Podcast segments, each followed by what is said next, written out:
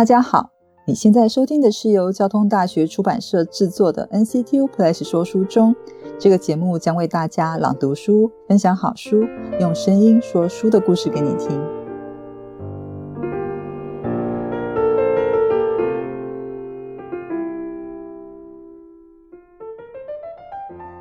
在外国人害怕的食物排行榜里，臭豆腐往往是名列前茅。那臭与香之间的认定真是因人而异。而这集谈到的臭豆腐，谈的不只是气味，谈的更是乡愁。而且是上一个世纪的乡愁了。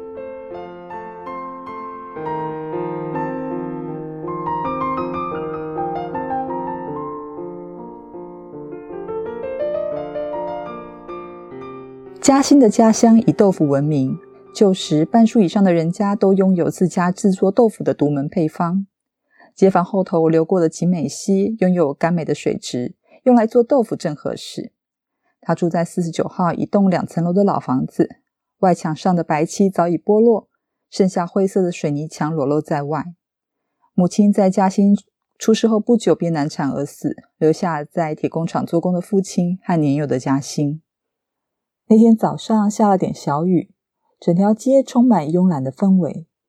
等雨后下了差不多时，嘉兴与邻居家小孩正在门口玩着。大部分的时间，他们就玩玩跳格子，偶尔打陀螺，众人嬉闹成一团。这时，街上远远出现了一个戴着大盘帽的军官，拖着一个铁制的大皮箱，板着一张脸，神情凝重地往嘉兴的家方向走过来。嘉兴看到了，连忙跑到家中，唤醒正在午睡的父亲。嘉兴进入了家门，父亲轻声唤正在准备逃回房间的嘉兴说：“嘉兴。”这是爷爷，快点叫爷爷。祖父身上有一股浓郁的古龙水味，给人一种无法忽视的存在感。以前嘉兴没见过爷爷，所以啊，两个人之间有很陌生的感觉。父亲说，祖父以前是空军上校，军中事务繁忙，连父亲好几年都没见过祖父了。祖父看上去有点孤僻，平时啊，他常一个人的闷着，一句话也不说。每当祖父喊他下楼吃饭，嘉欣总是害怕的与他四目相接。那个炯炯的眼神，仿佛能看穿嘉欣心里想着什么调皮的勾当。祖父退伍后，便独居在城市北端的一处眷村。因为打一开始，祖父便不认定台湾这座小岛是他的家，常常和左邻右舍因为小事而起争执。久而久之，就与人越来越疏远。他也变得沉默寡言，性情古怪。有一次啊，偶尔听到隔壁房舍的太太闲言闲语，祖父心里气得难受，不甘心堂堂一个上校啊，还被人议论，一气之下就拖着行李出走了。祖父搬来后，就是住在一楼的房间。那个房间在嘉兴眼里看来，好像比军事要定还要戒备森严。往往啊，祖父一个眼神杀来，又操着浓厚的乡音喝止，吓得嘉兴本来想要偷偷的溜到房间里去都不敢，一寸都不敢靠近。那扇门的后面充满了神秘的味道，像是魔术师的帽子一样。嘉兴很好奇里面会变出什么魔法，但是他就像常年深锁的祖父额头皱纹一样复杂难解。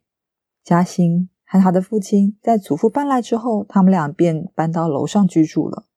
每天早上一拉开窗帘，目光就和和市井讲接。花台上的黄金葛漫覆在翠绿的瓷砖上。直挺挺的向下勾。嘉兴每天上学前，他就靠在窗台上面望着楼下的人群。隔壁的欧巴桑骑着嘎嘎作响的脚踏车经过，准备开店的生意人朝着外头洒水，洗净地面。他很喜欢这种热热闹闹的景况，生气勃勃的街景就像一幅画，阳光为其相框，散发出生命独特的气息。而到了夕阳西下时分，整条街啊就洋溢着豆香，那个味道闻来是光滑浓郁，和母亲留在抽屉底层那条牛奶牛奶色丝巾摸起来的质感啊是很像的。而暖烘烘的斜阳让人心情不自觉愉快起来。此时，嘉兴仿佛会闻到楼下小伙在大火底下细细煨着浓姜的香气，他会三步并作两步的往楼下跑。手顺势与红色的扶手栏杆一同向下滑。他蹑手蹑脚的想要靠近厨房，他就会被祖父洪亮的嗓门大声喝止：“你啪嗒啪的脚声这么重，还怕别人听见不成？”祖父的厨艺很好，也因此拉近了他们祖孙俩的距离。祖父呢，好像对豆腐情有独钟，每天桌上啊就会看到豆腐料理。嘉欣很喜欢看祖父在煮豆浆，那个豆浆的味道和外面卖的不太一样。